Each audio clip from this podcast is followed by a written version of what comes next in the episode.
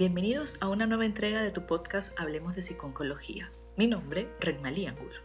Seguimos con esta serie de entregas especiales relacionadas con la situación actual con el COVID-19. En esta oportunidad vamos a hablar del miedo a salir de casa una vez que termine el confinamiento o el síndrome de la cabaña. ¿Comenzamos? En estos momentos de nuestra historia puedes sentirte vulnerable y por lo tanto con miedo, dado lo que está ocurriendo en nuestro entorno. De hecho, el miedo puede convertirse en tu aliado, ya que cuando es canalizado apropiadamente puede protegerte tanto a ti mismo como a otras personas que puedan estar en contacto contigo.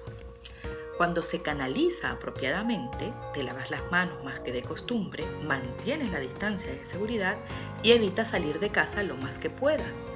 Puede que incluso con la mascarilla sientas ansiedad, pero debes reconocer que el miedo evita que te la quites o que te toques la cara. Este es un regalo de nuestra evolución. El miedo apropiadamente dirigido nos dirige, valga la redundancia, a protegernos de las amenazas de nuestro entorno. Así que abracemos ese ligero miedo que nos acompaña en este momento como un mecanismo de protección. Sin embargo, es importante evitar que este miedo nos paralice o se convierta en pánico. Ahora que la situación parece estar mejorando y que las posibilidades de salir de este confinamiento cada vez parecen más cerca, nos vemos en la tesitura de evaluar nuestra reacción al hecho de salir de casa.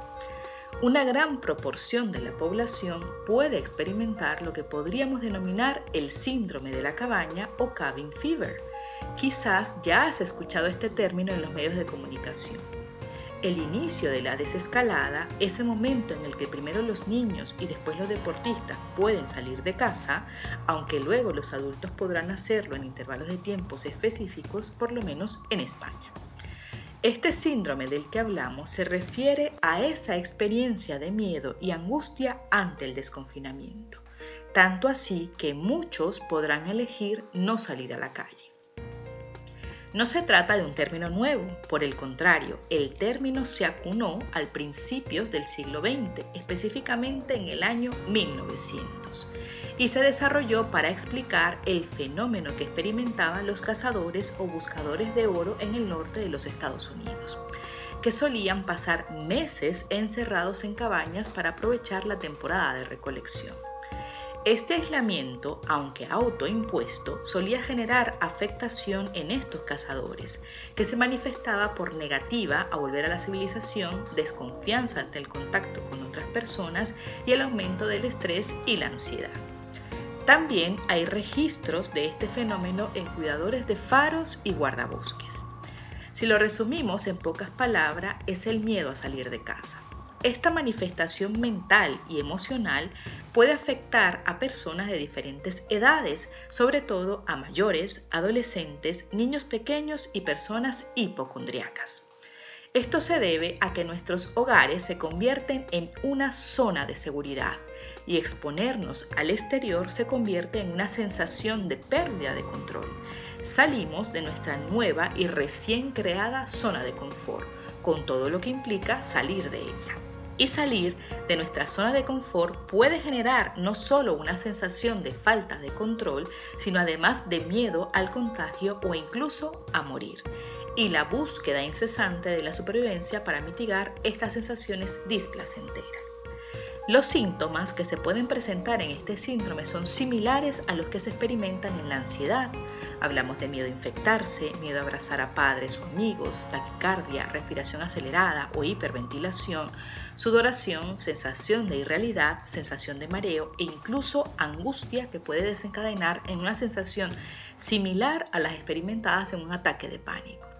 Todo esto puede desencadenarse ante la idea de salir de casa.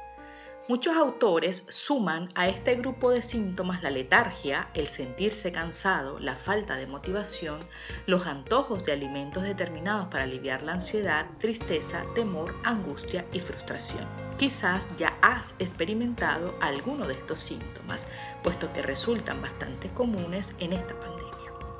Es importante entender que el síndrome de la cabaña no es un trastorno psicológico, no es una enfermedad se trata de una situación emocional completamente normal y esperable en las circunstancias actuales. Pero ahora lo importante es qué hacer si experimentas estos síntomas. Lo primero es reconocer que se trata de síntomas de ansiedad y que posees muchas herramientas para hacerles frente. Primero, no alimentes el miedo y la angustia. Toma el control de la situación. Busca las herramientas que puedan ayudarte a manejar los síntomas de ansiedad. Respira, medita, haz ejercicio e intenta controlar tus pensamientos antes de que se desboquen. Recuerda que por los momentos puedes permanecer en casa si no te sientes del todo seguro para salir. Intenta hacer pequeñas aproximaciones a hacerlo. Es decir, puedes salir solo hasta la puerta de casa y permanecer allí algunos minutos hasta que te sientas cómodo, luego cruzar la calle y así hasta que puedas hacer paseos. Combina este ejercicio de aproximación con ejercicios de relajación como la respiración o las palabras de ánimo y autoafirmación que puedan ayudarte a superar este miedo. Intenta hacer una jerarquía de situaciones que, aunque te generen ansiedad en un principio, puedan ayudarte a aproximarte a tu meta, como por ejemplo salir al portal de casa, cruzar la calle justo frente de casa, caminar unos metros, dar un paseo corto, dar un paseo largo. Esto puede ayudarte a organizarte y generarte sensación de control y seguridad. Puedes enfocarte en las sensaciones externas para ayudarte a disminuir las sensaciones de ansiedad, como por ejemplo puedes sentir las pisadas, el aire, los olores que te rodean, la sensación del sol sobre tu piel, la música que suena en tus oídos si llevas auriculares, etc. Son herramientas muy útiles para cambiar tu foco de atención y calmar tus pensamientos. Hazte una rutina y en esto hemos insistido en nuestros podcasts anteriores. La rutina te da sensación de control y seguridad, además de que te refuerza el hecho de alcanzar tus objetivos o metas. Evita pasar mucho tiempo en la cama o en el sofá. Intenta moverte cada cierto tiempo. Estirar, caminar o dar paseos te ayudará no solo en tu condición física, sino también a distraer tus pensamientos. Y por último, si el miedo te paraliza o sientes terror al simple hecho de cruzar la puerta, busca ayuda.